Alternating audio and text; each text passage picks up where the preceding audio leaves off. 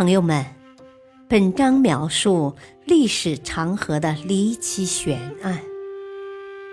漫漫历史长河中，留下了数不胜数的谜题，有待后人去一一探索。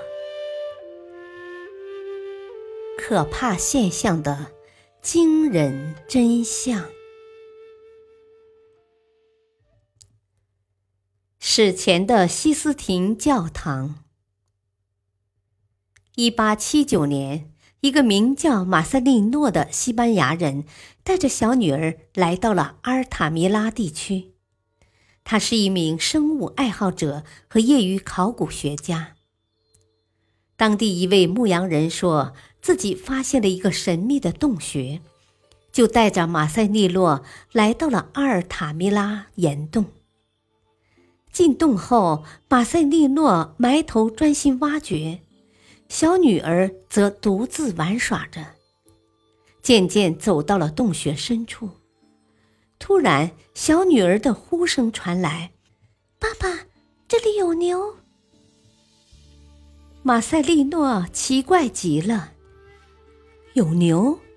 山洞里怎么会有牛呢？”他顺着小女儿的声音走了过去，小女儿正一脸兴奋地指着洞顶。顺着女儿手指的方向一看，马塞利诺不禁也惊得目瞪口呆。洞顶上和四周的岩壁上画满了各种姿势的野牛，色彩也非常鲜艳，有黄色、黑色、红色和深红色。最令人惊讶的是，洞顶上竟然有一幅长达十五米的壁画，画着野牛、野马、野鹿等动物，动物的身长从一米到两米多不等。马塞利诺大吃一惊，他仔细观察了这些壁画，发现这些动物的姿势都非常生动，无论是受伤的还是奔跑的。看上去都特别真实，而且画家的作画手法也很高超。看上去，画家先是在洞壁上刻出简单的轮廓，又涂上了色彩。不仅如此，画家还善于利用洞壁本身的凹凸痕迹，创造出画面的立体感。此后，马塞利诺又数次来到这里。对阿尔塔米拉洞穴的壁画做了进一步的研究。洞穴长达两百七十米，大部分壁画都分布在长十八米的侧洞顶部和壁上。画面中的动物主要是成群的野牛以及野猪、野马和赤鹿等，一共有一百五十多只。这些画中最引人瞩目的是一头受伤的野牛，它卧倒在地，低头怒视着前方。牛天生的野性和受伤的痛苦展现无遗。除此之外，洞中还有镌刻的人物形象及手的轮廓图等。根据测定，这些壁画作于旧石器时代。这些壁画表现出的活力，在现代艺术中简直都是罕见的。一八八零年，马塞利诺整理了自己的研究成果，写成《三坦德省史前文物笔记》，发表了。在笔记中，他公布了这个重大发现。这个发现一经公布，就引起了人们的普遍关注。当时很多人都不敢相信这个发现，越来越多质疑的声音传了出来。有的人说，除了疯子，谁也不会相信旧石器时代的原始人竟然具有这么高的绘画水平。也有人说，马塞利诺简直是个骗子，这所谓的史前岩画，一定是他想出名而故人造的假。当然，在一片质疑声中，也有人支持马塞利诺的发现。他们认为，生活在旧石器时代的原始人类经常捕猎野兽，所以对野兽的形态和习性都非常熟悉，能够创造出如此逼真的画作，也就不足为奇了。一些专家陆续来到这里考察，随着研究者越来越多，研究结果也在不断深入。马塞利诺的说法终于得到了人们的赞同。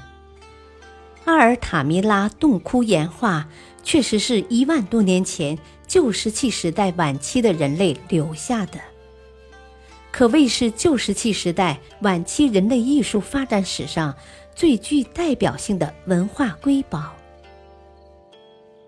更令人惊讶的是，作画者使用的颜料全部取自天然矿物。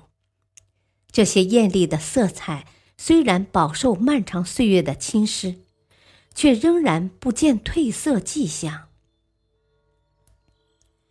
不仅如此，山洞壁画中的人物形象及手形图案给研究者提供了重要信息。洞穴前部还有旧石器时代晚期文化的遗物，这些都为确定岩画年代。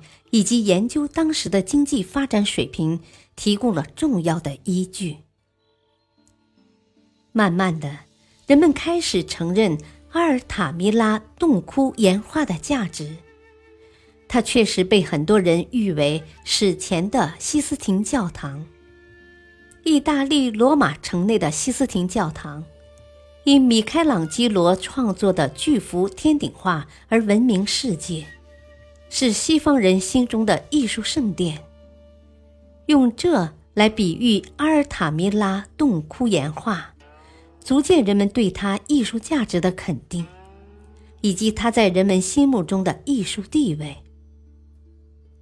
在弄明白了阿尔塔米拉洞窟岩画的年代和艺术价值后，好奇的人不禁又要问：当时的人们为什么要画这些岩画呢？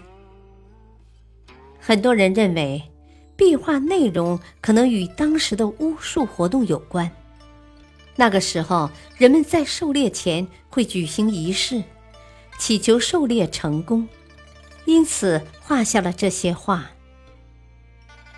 一九八五年，阿尔塔米拉洞窟岩画被列入联合国教科文组织的人类遗产名录，它的艺术和文化价值。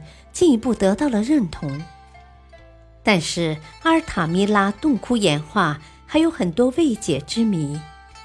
它的作者究竟是谁？生活在这里的部落到底是哪个种族的祖先？看来这些谜题的答案还需要进一步的研究才能揭开。感谢收听，下期播讲。原始洞穴的巨大手印。敬请收听，再会。